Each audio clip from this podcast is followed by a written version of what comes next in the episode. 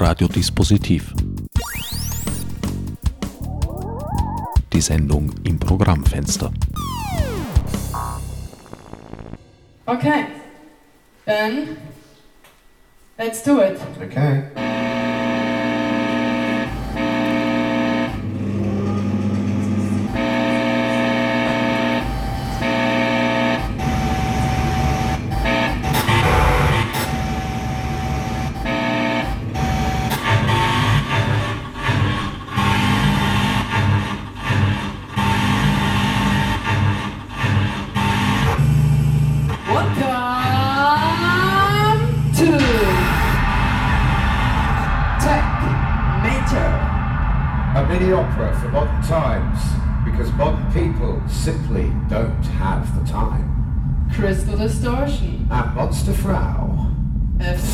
To tell you right now about how we will eventually achieve.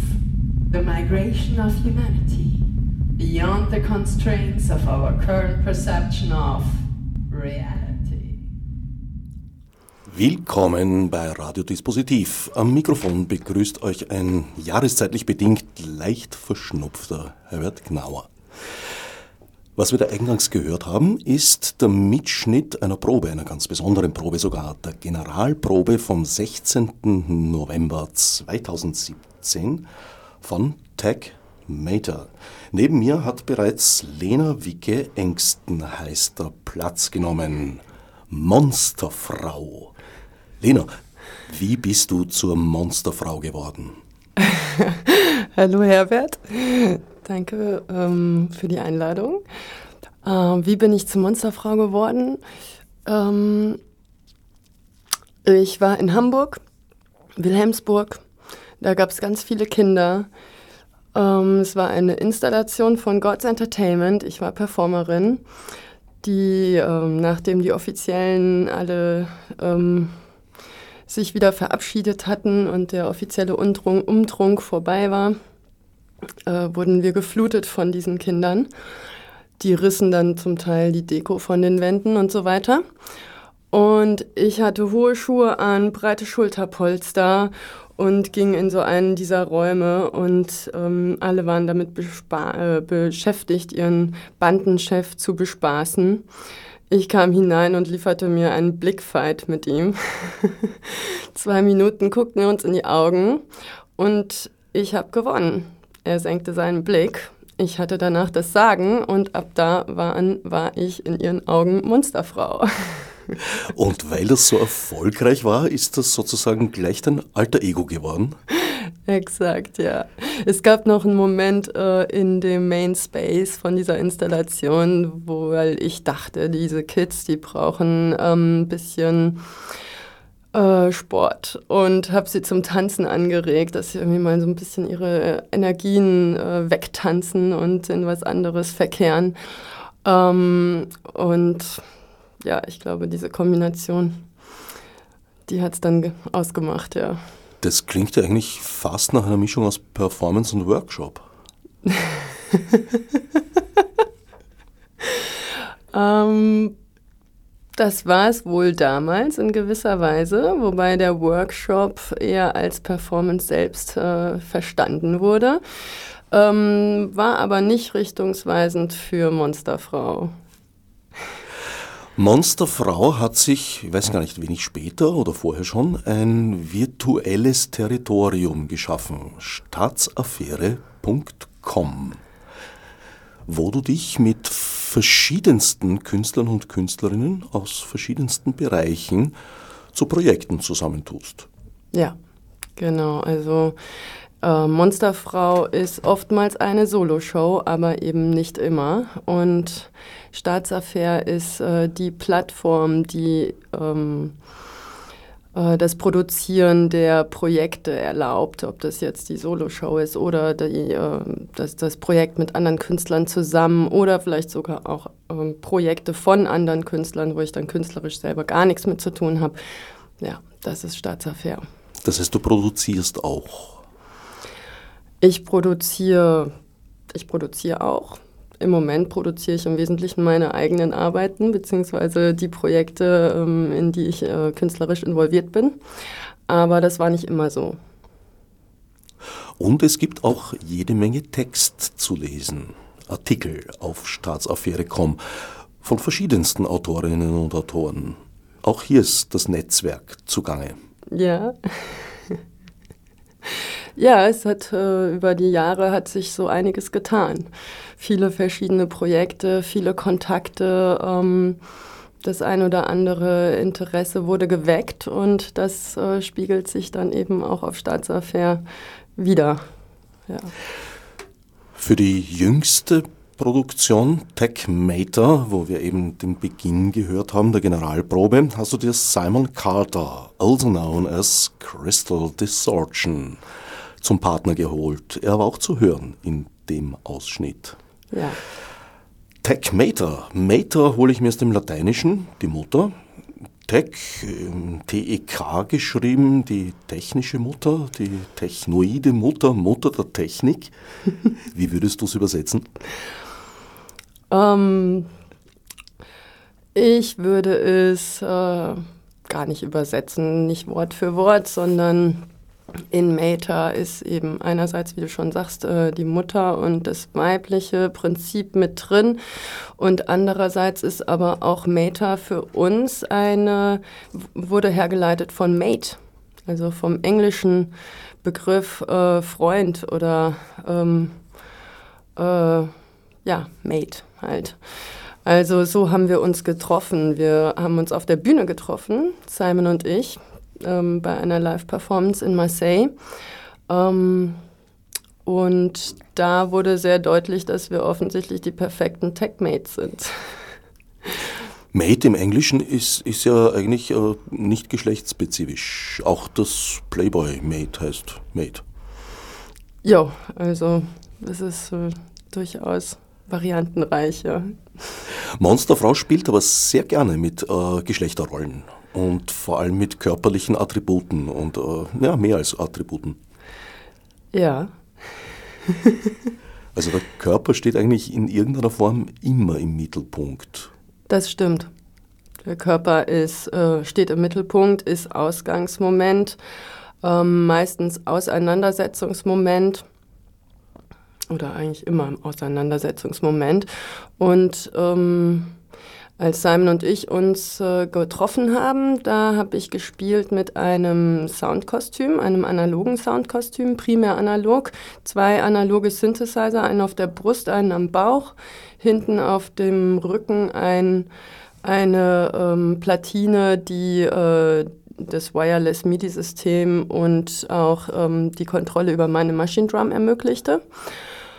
Ähm, ja, die Bewegung war nicht primär, ähm, primär nicht die Bewegung, die jetzt irgendwie den Fader nach oben oder unten geschoben hat oder den Button gepusht hat, sondern es waren vielmehr die Fader und die verschiedenen Buttons an meinem Körper direkt installiert. Und ich war eben frei, mich, während ich die bespielte, ähm, zu bewegen, wie ich das so wollte. Also das Button-Push-Moment und das Schieben der Drehregler, Potentiometer und Fader war, wurde zur Performance. Um, ähm, und äh, dann eben in der Version des Sensorenkostüms, mit dem ich dann aufgetreten bin mit Simon äh, bei TechMater, weiterentwickelt hin zu ähm, dem Moment, dass die Bewegung selbst den den klassischen Fader oder Drehregler äh, schiebt. Ja. Was für Arten fürs, von Sensoren hast du da eingebaut? Das sind Sensoren, die findet man an sich in jedem Handy. Also das Prinzip der Sensoren, die ich verwende, sind, äh, sind gleich denen, die äh, in Handys verbaut sind. Die, die Lage, äh, Gyroskope. Genau, also die lesen ja X, Y und Z, die Lage und die Verschiebung in den verschiedenen Achsen aus. Ja. Die Lage und die Bewegung im Raum. Dadurch spielst du Sounds. Also du bespielst das Kostüm. Gibt es da auch ein, ein, Feedback sozusagen, dass das Kostüm dich bespielt, insofern, dass du Signale zurückbekommst? Ja, das ist immer ein, das ist immer ein, wie sagt man, in der Psychoanalyse gibt es dieses Moment des Hin und Her, ähm, was da immer wieder beschrieben wird. Und es ist genau das Moment. Also ich mache eine Bewegung und natürlich warte ich schon auf das äh, Audio-Feedback, ja, die Veränderung des Sounds, die ich damit ähm, ein, ähm, einschwenke und äh, gehe dann entsprechend intensiv in die Bewegung rein oder eben auch schon wieder aus ihr heraus, je nachdem, wie ich, was ich da jetzt musikalisch spielen will. Aber eben, also der, die, äh, der Sound, der bestimmt dann oftmals auch, was ich mit den Bewegungen mache, weil ich weiß, ähm, welche, was ich spielen will. Ja. Und einerseits weiß ich, was ich spielen will und was ich von der und der Bewegung zu erwarten kann. Aber es gibt auch durchaus ein bestimmtes Moment des Eigenlebens, wo man dann auch immer wieder überrascht wird. Es sind also so, wie man auch sagt, kleine Kreiselkompasse, die du da an dir trägst. Ist, sind dann, ist auch an andere Parameter gedacht in der Weiterentwicklung? Was weiß ich, was äh, Pulsschlag würde sich zum Beispiel anbieten oder auch ja, Frequenzen, die im Hirn messbar sind oder sowas. ähm, ja, ich habe wiederholt in diese Richtung auch gedacht und mich damit auseinandergesetzt und mich aber dann doch eher für die mh, mm, für die größeren Bewegungen entschieden. Ja? Also wenn man jetzt irgendwie eben vom Pulsschlag spricht oder von, von den Gehirnfrequenzen, dann ähm, ist man eigentlich sehr schnell in der, ähm, in der Szenografie in so einem Moment, dass klar ist, dass eigentlich die technischen Bedingungen äh, solcher Art sind, dass im Live-Moment äh, Unbeweglichkeit erfordert wird. Also ich als Performerin müsste äh, an sich unbeweglich sein, damit klar, also damit einerseits die Technik funktioniert, mich nicht bewegen, andererseits ähm, das auch äh, Sinn macht, ja. Also wenn, wenn sich jetzt jemand irgendwo bewegt und du sagst, ah, wir messen gerade dessen Pulsschlag, ja, okay, könnte auch wiederum spannend sein. Ja, es sind immer so verschiedene Überlegungen, die dann viele Fragen aufstellen und man dann versucht im Vorhinein Dinge abzuchecken ähm, und man sich dann eben aus verschiedenen Gründen für die eine oder andere Variante entscheidet. Ja. Es ist also eine, eine Choreografie, die sich die Musik selbst komponiert und gleichzeitig umgekehrt eine ähm, Musik, die sich selbst choreografiert. Und du stehst in der Mitte. Die Musik, die sich selbst choreografiert. Die Bewegung erzeugt die Klänge und die Klänge beeinflussen die Bewegung. Es ist ein Zirkulus, hoffentlich nicht viziosus. Es zirkuliert, ja. Es zirkuliert, es geht hin und her, es be bedingt sich gegenseitig. Ähm, und wird dann auch noch mal durch den Willen bedingt, wieso macht man jetzt was oder äh, oder eben dann durch das, was was was was Audio, was was musikalisch zurückkommt, dass man dann eben das oder diese Bewegung macht. Ja, es ist es ist ein Kreislauf. Es bedingt sich gegenseitig. Tech Mater ist eine Oper. Langsam wird Radiodispositiv ja zur Opernsendereihe. Das ist jetzt in relativ kurzer Folge nach Georges Kamerun und Bernhard Lang die dritte Opernsendung. Wie kommst du diesem Begriff? Da scheint ja eine Renaissance geradezu im Gange zu sein. Ja, ich denke, da geht es so viel um darum, dass man sich auch Begriffe wieder zu eigen macht und im Jetzt auch äh, in das Jetzt holt gerade bei der Oper ist es ja so, dass ähm, jeder sofort an die Staatsoper denkt und man stellt sich ein großes Orchester vor, ganz viel Stuck an den Wänden, Goldglitzer, ein altes Publikum mit Brille und grauem Haar. Na danke, äh, ich war mit 17 am meisten in der Oper. Es ist auch nicht immer so, aber ich sag mal, das sind solche Denkmuster, ähm, ähm, in denen wir uns bewegen oder mit denen wir hantieren. Und es stellt natürlich auch ganz viele Fragen nach den Räumlichkeiten und der Begriff der Oper, weil ähm, Musik hat sich weiterentwickelt. Wir spielen alle nicht mehr nur noch ähm, Geige und ähm, klassische Instrumente, sondern es gibt die digitalen Instrumente, es gibt elektronische Musik ähm, und äh, die die äh, Räumlichkeiten müssen natürlich bestimmte Bedingungen erfüllen, damit der Klang ähm, bestmöglich äh, zu ähm, Gehör kommt. Und das klassische Opernhaus ist oftmals eben nicht die Bühne dafür.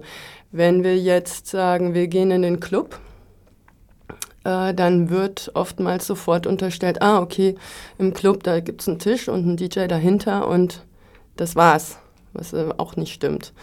Also, ähm, wo geht man hin? Ähm, und das ist, denke ich, äh, in dieser Frage der Räumlichkeiten steckt schon ganz viel drin. Ist, da, da, wird deutlich, okay, in welchen Spannungsfeldern bewegen wir uns hier? Ähm, was ist eigentlich mit dem Begriff Oper über die Jahre passiert? Und ähm, ist es ein Medium, das niemanden mehr interessiert? Nein, offensichtlich nicht. Wie du gerade sagst, das ist die dritte Oper jetzt innerhalb kurzer Zeit, äh, die du anmoderierst und äh, beschaust und ähm, präsentierst. Ähm, ja, das ist. Äh, ja. Also die alte Tante Oper ist jünger, als man denkt. Ja, tatsächlich war das natürlich auch mal ein zeitgenössisches Medium und das ist gar nicht so lange her. Also in, in, in Wien speziell hat es geendet 1938. Naja, eigentlich mit Richard Strauss äh, kann man sagen, hat die Wiener Staatsoper aufgehört, dann ein Uraufführungshaus zu sein. Also Strauss war so ziemlich der letzte Komponist. Es war dann noch Gottfried von Einem und, und, und es gab schon, schon, schon ein paar äh, Geschichten, aber sagen wir mal, den Anschluss zur zeitgenössischen Musik hat das Haus heute nicht mehr. Allerdings kann sich ein, ein Staatsoperndirektor auch wenig Experimente leisten. Die haben, glaube ich, eine Platzauslastung so ja, bei 96 oder 98 Prozent. Und nachdem ihr Budget ja jetzt schon einige Jahre nicht mehr angehoben wurde, entgegen anderslautender Behauptungen, brauchen sie das auch. Also wenn die 1% sinken, dann ist Feuer am Dach. Und so ein Haus ist ein ziemlicher Dampfer. Also wenn man da äh, irgendeine Steuerungsmaßnahme setzt, dauert das eine Zeit, bis sie wirkt. Ihr habt eure Oper sozusagen auch im Wagnerschen Sinn geradezu als Gesamtkunstwerk konzipiert. Also es ist die Musik, es ist das Darstellerische, es ist der Raum, es sind die Kostüme, es wirken alle Kunstformen zusammen. Es ist auch der Tanz dabei. Ja, und ja, die Bühne, wie du sagst, die Visuals. Ja. Und die Visuals, pardon, möchte ich nicht vergessen, ganz wichtig, ja sehr wichtiges ja. auch, auch Live-Element. Also die Visuals äh, sie, haben ja auch wieder mit der Interaktion auf der Bühne zu tun. Ja, genau. Also die Visuals sind ähm, assoziativer Raum einerseits, andererseits, also in bestimmten Momenten nehmen sie sehr die, die Rolle der Bebilderung äh, entsprechender Charaktere, die vorgestellt werden, ähm, wahr. Äh, und ähm, lassen aber trotzdem viele, viele Assoziationen zu. Ja. Und die Rolling Titles gibt es natürlich auch. Äh, in der klassischen Oper hat man oft ja diese, diese Mitleszeilen. Wir haben das ein bisschen ausgebaut. Wir erzählen über die Rolling Titles. Ähm, einerseits ähm, verschriftlichen wir das, was wir in unseren Dialogen und in den in den äh, Liedtexten ähm, zu Gehör bringen. Andererseits erzählen wir auch noch ein bisschen mehr Background-Information und zum Teil sogar auch andere Perspektiven auf das, was jetzt gerade auf der Bühne passiert.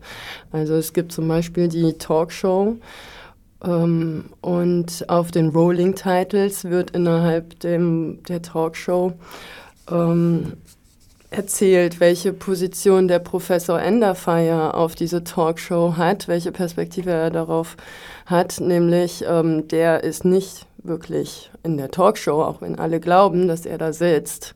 Das ist aber seine, jüngere, sein, seine jüngere Version seiner selbst. Und er äh, sitzt im Rollstuhl zu Hause und schaut den Fernseher und denkt, hat ganz andere Gedanken und positioniert sich selbst ganz anders zu dem, was äh, da präsentiert wird und als seine eigene Idee verkauft wird. in seinen Augen viel zu früh verkauft wird. Und ja, also es ist sehr, es ist, ein, es ist eine sehr vielschichtige Arbeit und das ist natürlich auch das Spannende an der Oper. Durch Professor N, pardon, Ender Fire habe ich mich äh, ein wenig erinnert gefühlt an diesen alten Kubrick-Film äh, Dr. Strangelove oder wie ich lernte, die Bombe zu lieben. Da sitzt auch Peter Sellers in, in, der spielt was, drei Rollen, drei oder vier, na, drei sind es, glaube ich. In dem Film, da sitzt er als, äh, ja, pardon, ehemals deutscher Wissenschaftler in amerikanischen Diensten, äh, ebenfalls im Rollstuhl. Kennst du nicht den Film? Ähm, ich kenne den. Ich, ich habe ihn vor längerer Zeit gesehen. Es ist schon eine ganze Weile her. Es ist natürlich großartig. Also gerade wie, äh, wie man dann irgendwie mit diesem alten, alten Bildmaterial auch konfrontiert wird. Ja, es hat ja auch so, einen, so einen Rauscheffekt in den Bildern oft. Das ist spannend, ja. Ähm, Filme, Serien haben viel, viel dazu beigetragen, wie wir unsere, unsere Show konzipiert haben. Also allein das bezüglich vor allem äh, hinsichtlich des Storytellings. Äh, das hat natürlich auch mit persönlichen Vorlieben und Interessen zu tun. Simon und ich, die uns ähm, die, das Interesse an Technologie und techno technischen Entwicklungen sehr stark äh, verbindet, ähm, die wir permanent auch damit konfrontiert sind, dass äh, wir Sachen testen und Reports äh, schreiben, dass man mit Bugs zu tun hat, die sich in den verschiedenen ähm, technischen Innovationen ähm, nach wie vor vorhanden sind und dann äh, aus, äh, aus dem Weg geräumt werden müssen.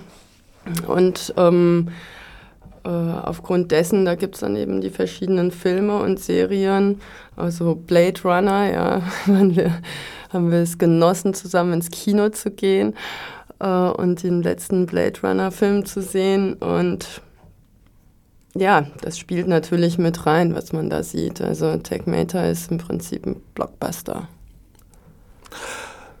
Bei Kubrick ist äh, der Dr. Seltsam ja ein ziemlich durchgeknallter Wissenschaftler. Wer den Film nicht kennt, husch husch anschauen. Ganz wichtiger Film. Nach wie vor.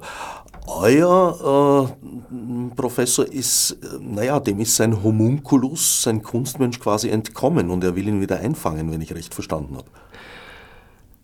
Ähm, er, er, er hat das gar nicht mitbekommen, dass, äh, dass, äh, sein, dass die junge Version seiner selbst äh, schon in der Welt ist. Das kriegt er in dem Moment mit, in dem er die Talkshow sieht.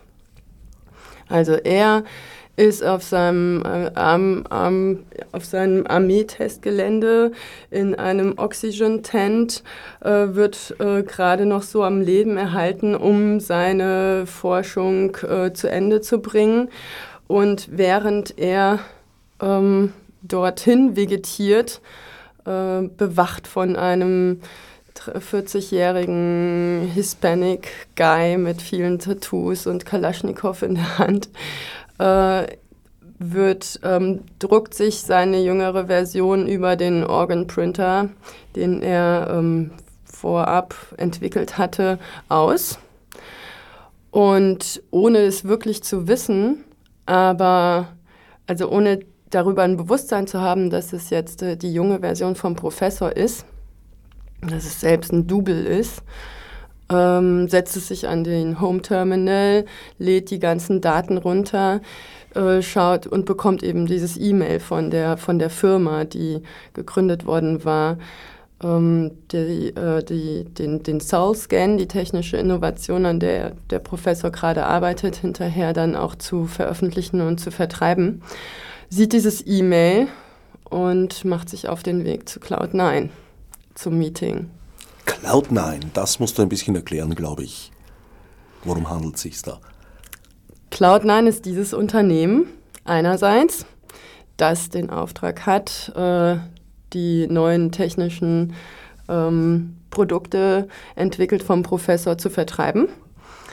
Andererseits ist Cloud9 auch ähm, ein Synonym für den Cloud Space. Also wir werden tagtäglich, wir leben schon im digitalen Universum äh, mit ähm, den Clouds, ja, äh, Cloud-Speichersysteme.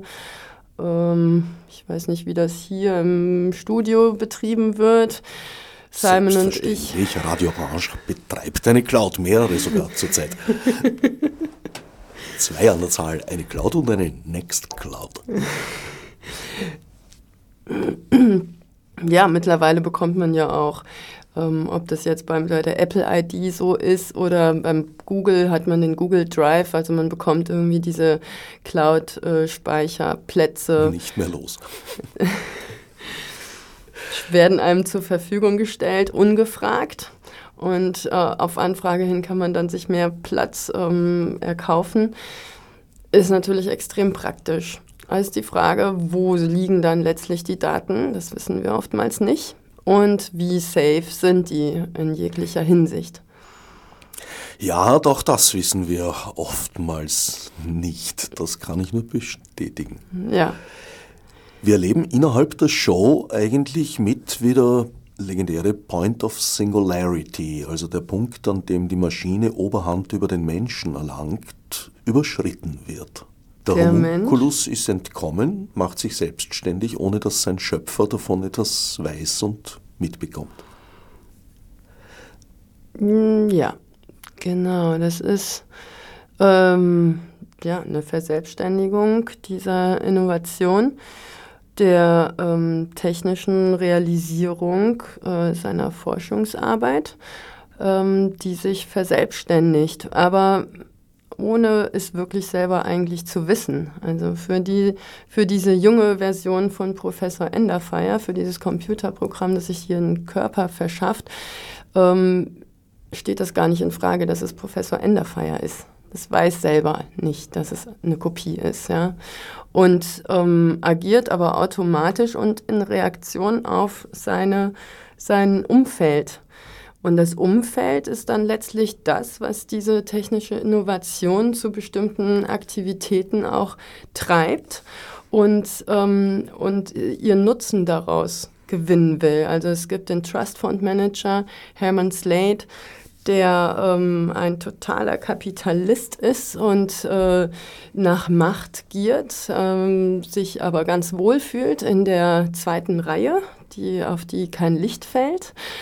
Ähm, der sieht die junge Version dieses Professors als ähm, Proof, als lebendes ähm, als lebenden Nachweis dafür an, dass die Innovation nun letztlich geglückt ist, hinterfragt es gar nicht weiter und verlangt auch von allen, das nicht weiter zu hinterfragen, sondern zu agieren und zwar in die Richtung, dass das Produkt sofort verkauft wird und extrem viel Geld gemacht wird. Und das passiert dann auch. Also es gibt einen wahnsinnigen Druck, es gibt einen Rush und dementsprechend schnell gehen wir dann auch vor. Also von dem äh, Meeting in der Firma Cloud9, wo das deutlich wird, hin direkt äh, zu den AdWords in die Talkshow, wo das beworben wird und dann äh, zum Verkauf äh, zu den Chinesen, wo das Produkt äh, produziert wird und dann zu den leeren Straßen, äh, weil die Menschen sich alle diesen Soul-Scan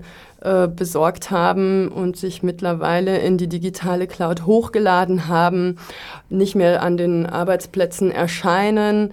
Ähm, die Public Transports liegen still, die Häuser stehen leer, Türen sind offen. Ähm, ja. Cloud9, zwei Etagen oberhalb der legendären siebten Wolke angesiedelt. Ihr orientiert euch da steht im Programmheft äh, an Ray Kurzweil. Ray Kurzweil, legendärer Entwickler, Chef der Google-Entwicklung, wobei die Google-Entwicklung jetzt nicht äh, ein Labor ist, das äh, unter Google so dahin entwickelt, sondern das ist eine, eine weltweite Vernetzung, kann man geradezu sagen. Und Entwickler eines Musikgerätes, ja. Inspiriert durch Stevie Wonder hat er einen legendären Synthesizer entwickelt, den er dann tatsächlich auf den Markt gebracht hat und für Stevie Wonder in einer Sonderausführung mit akustischen Interfaces äh, versehen hat, weil Stevie Wonder als blinder Musiker äh, sich mit den Knöpfen nicht so leicht tut und den Drehreglern. Und vor allem ist Ray Kurzweil, und das ist wahrscheinlich der Grund, warum er da bei euch ins Spiel kommt, einer der zentralen Vertreter des Transhumanismus. Also die Schaffung eines erweiterten Menschen, der durch Zubauten, Anbauten, die derzeit noch ein bisschen despektierlich als Prothesen bezeichnet werden, das könnte sich ändern, eventuell nach der Vorstellung von Ray Kurzweil zum Beispiel. Ist das für dich eine eher erschreckende Vorstellung oder, oder siehst du da eine Perspektive, eine positive? Uh, ich freue mich drauf. Ja, also ähm, ich äh, denke, das ist bei jedem Fortschritt so. Ja, ist immer die Frage, was macht man draus und wie wird es äh, verwendet, wie wird es letztlich von wem äh, instrumentalisiert.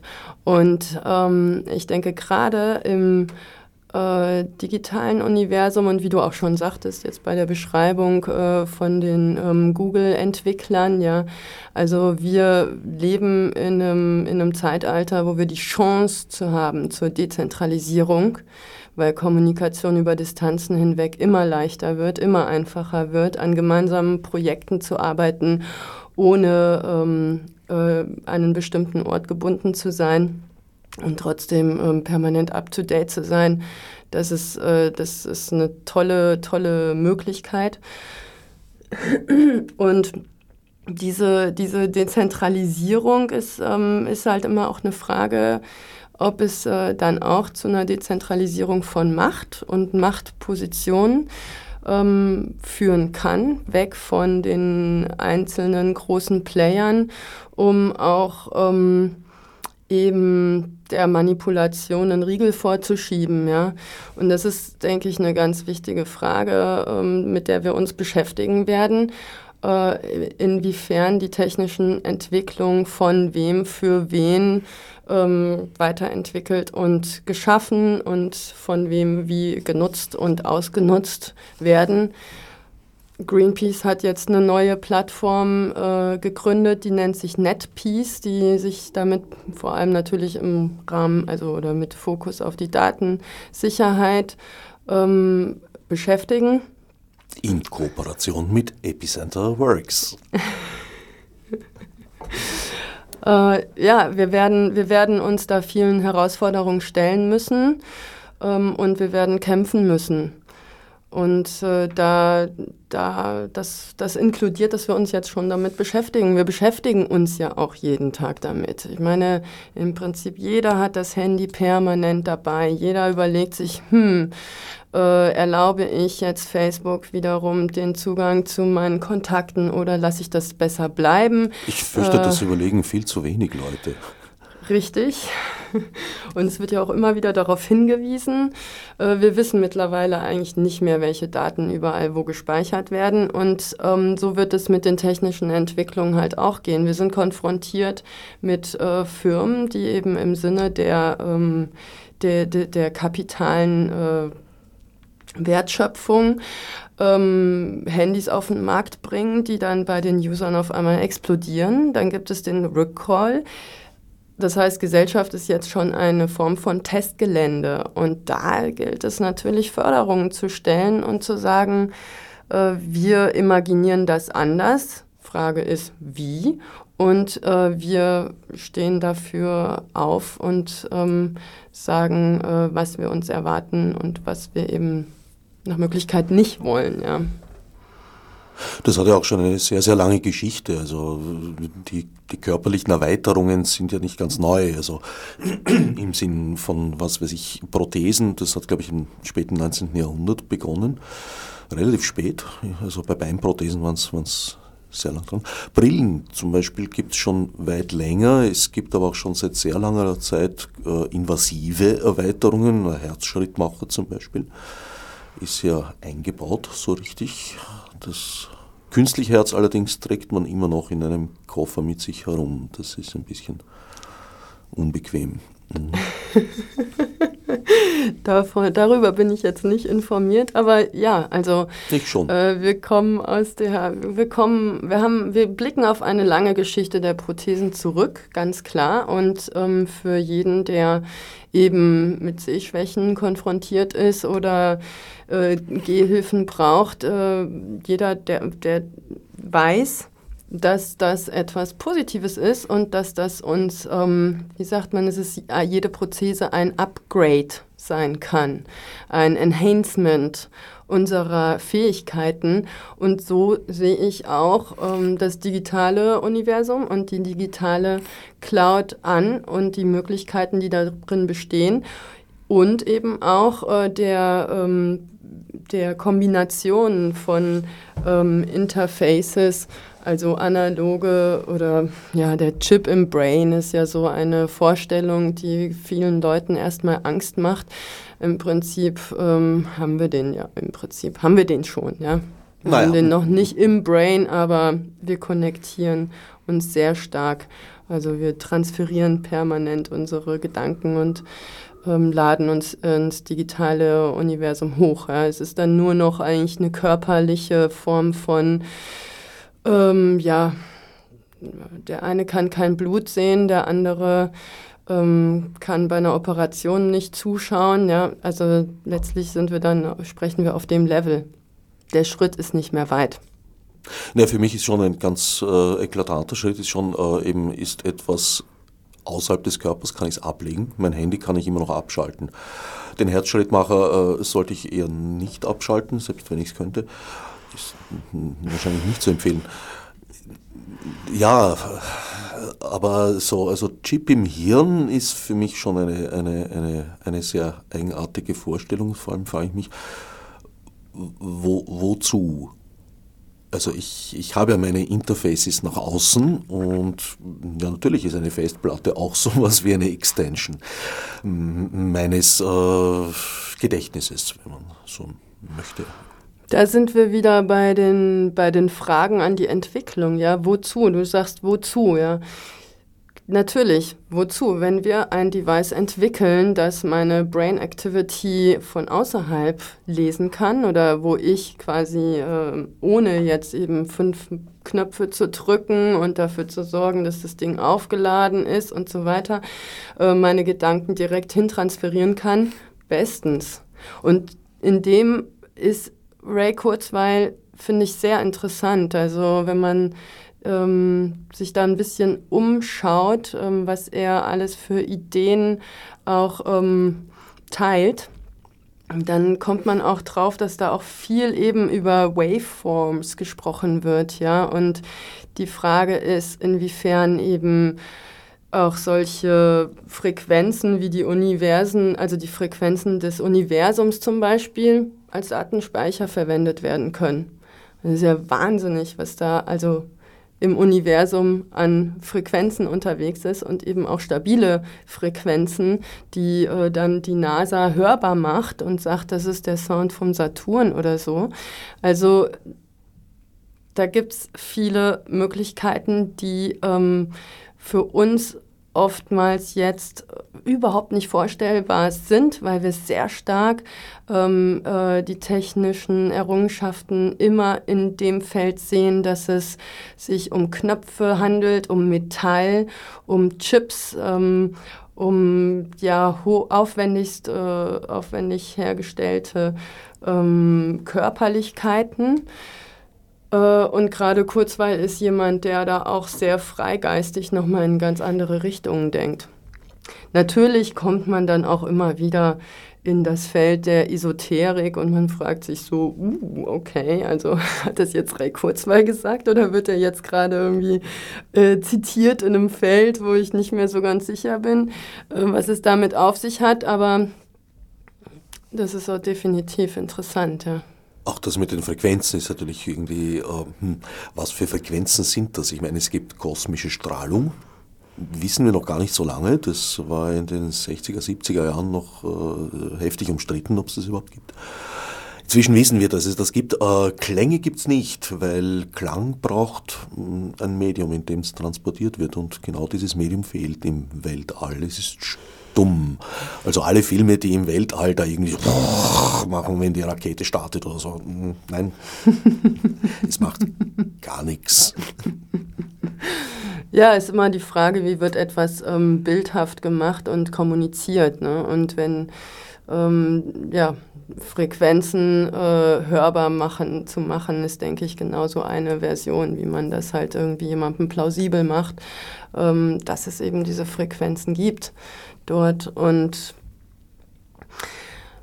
letztlich, ähm, ja, für TechMater ist das äh, ganz wesentlich, äh, weil die Soul-Scan-Device hauptsächlich über Sound funktioniert.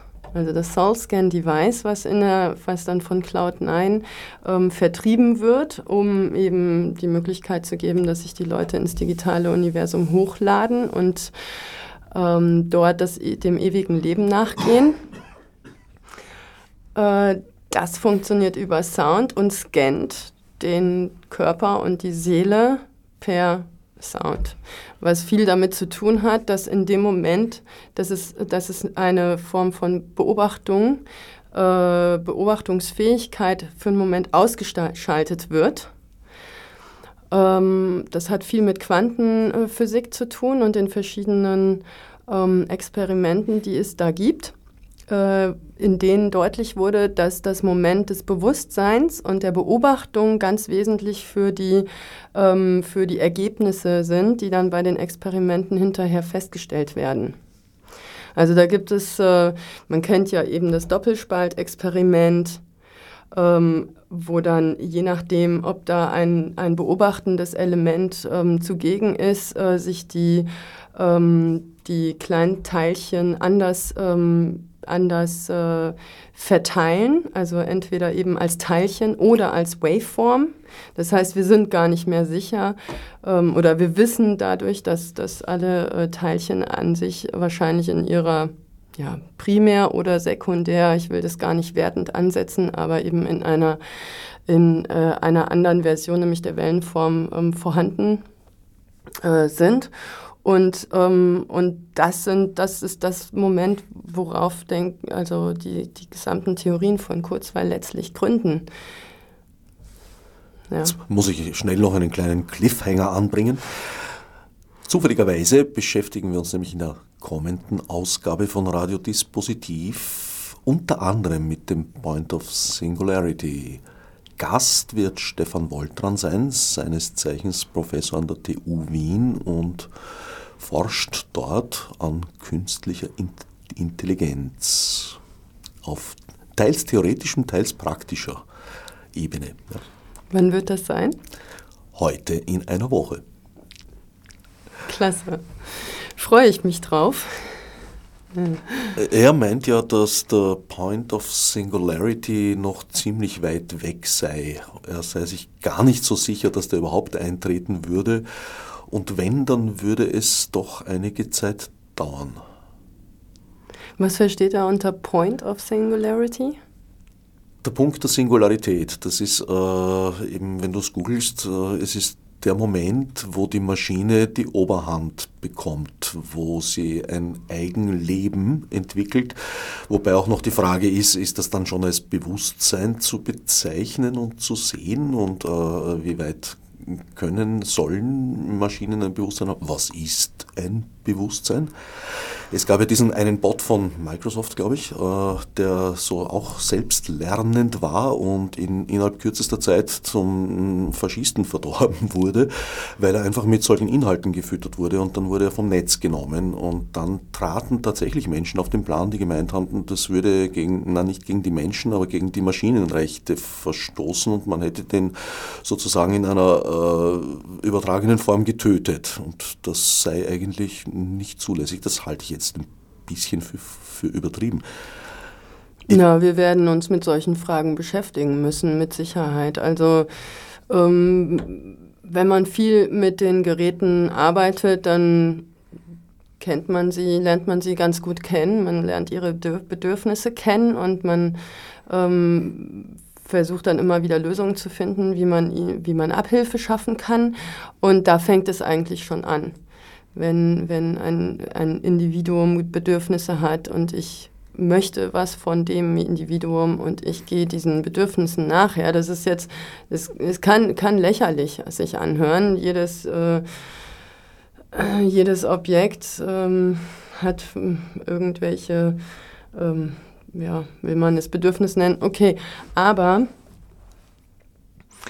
ähm, wir werden uns damit beschäftigen müssen. Wir haben jetzt irgendwie, die Siri ist am Start, findet, befindet sich auf jedem iPhone. Sie ist noch ziemlich in, in den Kinderschuhen, würde ich mal sagen. Wer sich mit Siri unterhalten will, wird nach dem zweiten Satz feststellen, dass sie dann letztlich eigentlich der Konversation nicht folgen kann, inhaltlich gesehen. Das heißt, ähm, den Turing-Test nicht bestanden hat. Leider noch nicht. Also es ist sicher ein, für die, die ähm, singulare Direktive, ähm, da funktioniert sie, wenn man ihren klaren Auftrag gibt, den führt sie aus. Ähm, alles andere, das war's. Ähm, wir werden mit Nachrichten konfrontiert, nach denen es Computer gibt, die eben in der Datenverarbeitung eingesetzt werden, äh, was sage ich, Computer, äh, Roboter, also Kom Programme, ähm, Softwareprogramme, die äh, dann eben ein Eigenleben derart ähm, entwickelt haben, dass sie sich in einer Sprache unterhalten, die für keinen Menschen mehr verständlich ist. Das tun Computer ganz allgemein, also niemand spricht Assembler fließend und akzentfrei. Ja, das ist, ähm, das ist, das, das, das verweist uns auf diese Frage, inwiefern, äh, inwiefern verstehen wir überhaupt, was die Geräte tun und wer, äh, wie viel Prozent der Gesellschaft ähm, können irgend, äh, überhaupt Code lesen oder schreiben und ähm, wissen vielleicht überhaupt äh, von den verschiedenen Sprachen, Maschinensprachen, die es da gibt. Das sind extremst wenige. Ich habe neulich jemanden sagen hören, der sagte, 0,2 Prozent der Menschheit ähm, äh, kann sich mit den Maschinen auf äh, unterster Ebene unterhalten. Das war's. Also unterhalten kann Code schreiben, Code lesen, weiß, äh, welche, Spra welche Sprachen es da gibt. Ähm, wir haben eigentlich keine Ahnung. Wir benutzen diese technischen Geräte und wir haben dann Spezialisten und da gibt es ja auf dem Jobmarkt auch irgendwie einen wahnsinnigen Run äh, drauf auf Leute, die das können, weil ähm, wir das in der allgemeinen Schulbildung nicht lernen. Definitiv ein, ein No-Go, was es in den letzten, in den nächsten Jahren zu mh, mm, beseitigen gilt. Also das glaube ich gar nicht. Also wir, wir benutzen seit, seit Ewigkeiten Geräte, die wir nicht bis ins Letzte verstehen. Also die Glühbirne ist noch relativ leicht nachzuvollziehen. Beim Radio wird es schon ziemlich schwer. Und beim Computer ist es nicht der Fall. Und die Frage ist, ob es das sein muss. Ich meine, um ein Auto fahren zu können, musst du es nicht reparieren können und auch nicht bauen können. Das sind die Punkte. Würde ich auf einer Insel ausgesetzt werden, würde ich einen Computer nicht erfinden können und aus den dort vorhandenen Materialien noch nicht bauen. Ja, aber ähm, ich meine, wir lernen in der Schule, wir lernen, wie Elektrizität funktioniert, wir lernen eben, wie die Globine äh, funktioniert und wir haben auch sicher gelernt, ähm, wie das mit den Radiowellen äh, ähm, läuft. Äh, in der Informatik gibt es da definitiv äh, sehr viel Platz nach oben. Ähm, die Basics, ich sage nicht, dass jeder, ich muss, natürlich muss ich kein ähm, Glasmacher sein, um das Glas nutzen zu können. Darum geht es nicht. Es geht nicht um die totale Spezialisierung. Dafür sind wir ja eine multiple Gesellschaft und ähm, profitieren von den Kenntnissen der anderen und gehen den Weg der Spezialisierung jeweils. Ähm, aber äh, ein Allgemeinverständnis dafür, äh, für die Geräte, mit denen wir 24 Stunden zu tun haben, ähm, das sollte schon gegeben sein. Also genauso wie äh, ich in den Chemieunterricht habe, in dem man irgendwie lernt, ähm, wie die Elemente zusammengesetzt sind oder ja, ich war nicht gut in Chemie, ähm, leider, aber wie auch immer, ähm, da, da denke ich, da braucht es irgendwie ein Verständnis für. Naja, die Elemente sind ja nicht zusammengesetzt, deswegen sind es ja Elemente. Genau, deswegen habe ich das noch angefügt. Aber natürlich sind sie aus Atomen zusammengesetzt. Stimmt schon, aus sich selbst quasi, wenn man es so möchte.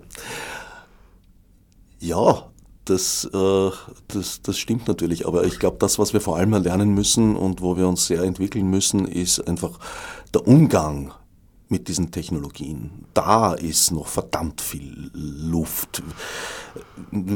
Es ist natürlich äh, schon wichtig, dass es Menschen gibt, die, die Code verstehen. Allerdings gibt es jetzt auch eben gerade im Bereich der künstlichen Intelligenz, äh, wenn es in diesen Bereich der Neuron, sogenannten neuronalen Netze geht, bei denen weiß man per Definition nicht, was sie tun.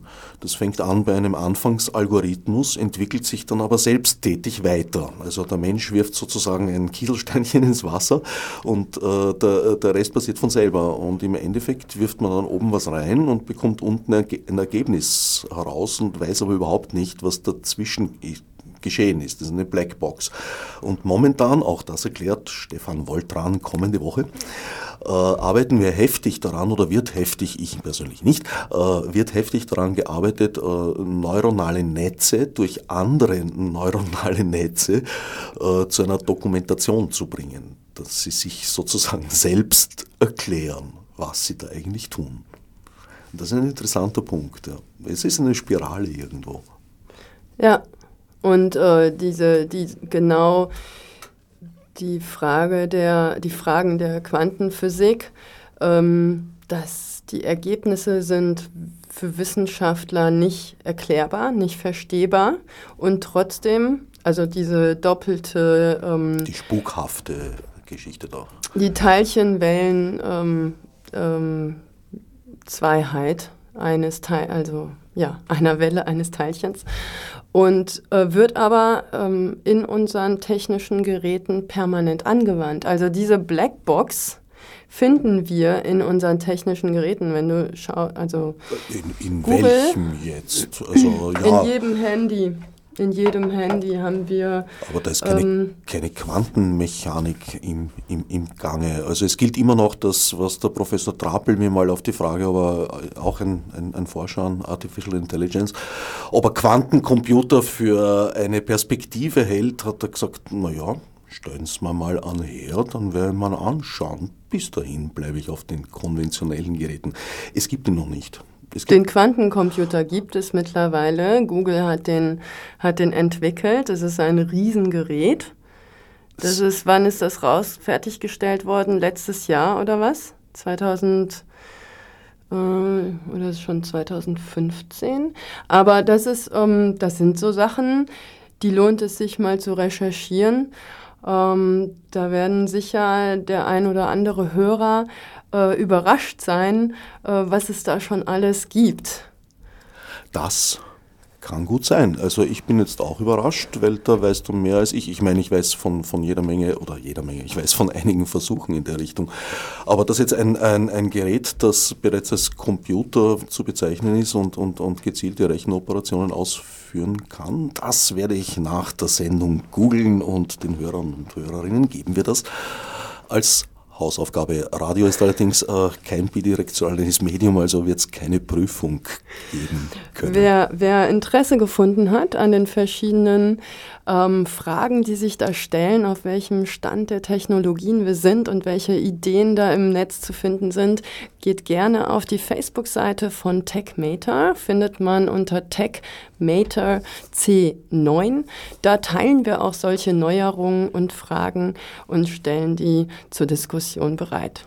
Und Staatsaffäre Com möchte ich auch nicht unerwähnt lassen. Abermals, Ihr habt die Premiere von TechMater hinter euch gebracht am 17. November in der Grellen Forelle in Co-Produktion mit Brut Plus. Ja. Wie schaut es jetzt weiter aus? Gibt es da eine kleine Tournee oder sowas? Weitere Vorstellungen? Das nächste ist die Tour, genau. Ähm, und dann, also das Booking für äh, die Season 1, wie wir sie nennen, also die Staffel 1 von TechMater, äh, läuft jetzt an mit den Materialien, die bei der Premiere generiert wurden. Äh, und ähm, die äh, Produktion von TechMater Season 2, also Staffel 2, äh, läuft jetzt ebenfalls an. Die ersten Anträge befinden sich ähm, in der Schublade und äh, gehen dann jetzt äh, raus im Januar. Also wir dürfen neugierig sein. Nächste Vorstellung ganz konkret im Menschmeier im März in Berlin. Im Menschmeier im März. Gehen raus im Januar heißt was? Wohin raus? In, und wie raus? Uh, um die TechMeta Season 2 produzieren zu können, werden Anträge gestellt, das Budget wird aufgestellt, das heißt, diese Anträge ähm, werden jetzt äh, im Jänner dann ganz konkret hier in Wien an die äh, Kulturabteilung der MA7, die das Projekt äh, der Season 1 ebenfalls auch gefördert hat, ähm, werden dorthin geschickt und im Kuratorium ähm, zur Durchlese vorgelegt. Das heißt, äh, Tech Mater, da gibt es keine Reprisen, wie man so sagt, am Theater, man hat was gelernt und einstudiert und das führt man jetzt vor, sondern es, es entwickelt sich immer fort. Also die dritte Vorstellung wird dann Season 3 sein, oder verstehe ich das falsch? Ähm, na, es sind, es sind, Season 1 ist eine Produktion, die hatte jetzt Premiere und die geht jetzt demnächst auf Tour und wird immer wieder gezeigt. Parallel zu dem Touring der Season 1 beginnen wir Season 2 zu produzieren, die ja auch schon angekündigt worden ist am Ende der Season 1. Also es gibt natürlich mit Absicht diesen Cliffhanger in Season 1, der neugierig macht darauf, äh, wie es weitergeht. Und wie es weitergeht, wird dann in dem nächsten Stück äh, weiter erzählt. Und Season 2 baut auf auf dem Material, das bei Season 1 in welcher Form gewonnen wurde, bei den Mitschnitten? Äh, die Mitschnitte werden verwendet dafür, das Booking von Season 1 äh, zu befüttern und den Veranstaltern die, äh, diese Show ähm, ans Herz zu legen. Damit sind wir am Ende der Sendung angelangt. Ich danke Lena Wicker-Engsten-Heister für die Informationen. Ja, und lege nochmal Staatsaffäre.com und die Facebook-Seite von TechMater ans Herz. Als Nef Margot mit Monesi. Fichte subsidiar